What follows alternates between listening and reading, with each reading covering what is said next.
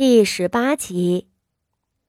若说为了和八丫头打擂台，才有了今日一出，可手上这双护腿却不是一晚上能赶工出来的啊！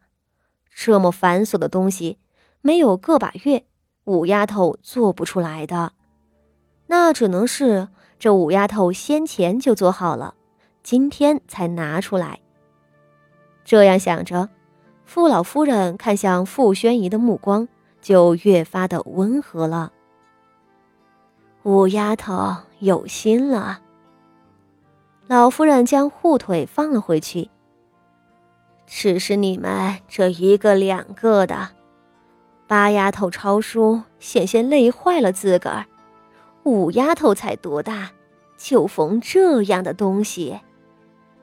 祖母，我们两个平日里。也没有什么事情，服侍您不是天经地义的吗？傅锦仪笑盈盈的道。而且说起抄书，我自个儿在北院住着，身边没个人教导，什么都不懂。还是那一次吴姐姐过来探望我，偶然说起了其余的几个姐妹曾给老祖宗抄佛经的事情，我听着也想抄经。却只认得几个字，哪里懂得经文的妙意？若不是吴姐姐指点了我，我还不知道要抄哪一本，抄多少遍，抄的时候忌讳些什么呢？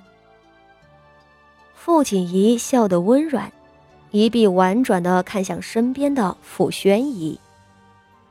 啊，原来是这样。傅老夫人点了点头。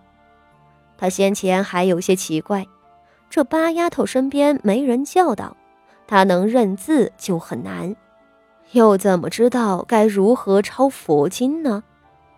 倒是五丫头，从前瞧着是个面上机灵，但是有些得理不饶人的孩子，如今却知道去帮衬病弱的八丫头了，这才是世家贵女的风范呢。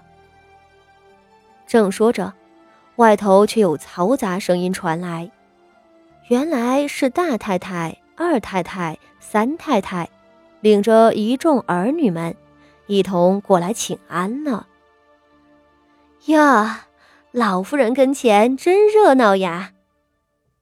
谢氏率先跨了进来，满面含笑，和昨日那副羞恼的模样判若两人。对第一次出现在景和院里的傅锦仪，谢氏的目光闪了一下子，这才上来笑着挽住了傅锦仪的手臂。八丫头今日气色红润，瞧着是比昨日好多了。我下午再送两盒子雪参过去，你按着许郎中的方子吃，不多日就能大好了。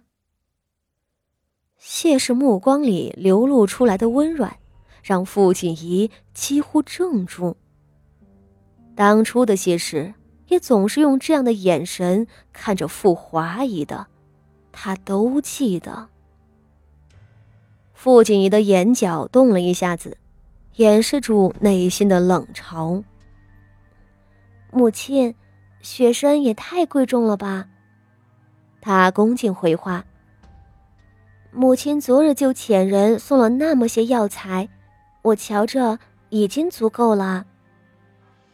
外人看来，这是一副母慈子孝的情景。上头傅老太太瞧着，面上平静无波。大嫂，您不用担心八丫头了，日后八丫头有老太太亲自照应着，不说能治好旧疾。怕是能教养出来一位不输给三姑娘的贵女呢。说话的是三太太，和二太太的贤良恭谨不同，这三太太出身高又年轻，平日里还真敢和这外室爬上来的谢氏对着干。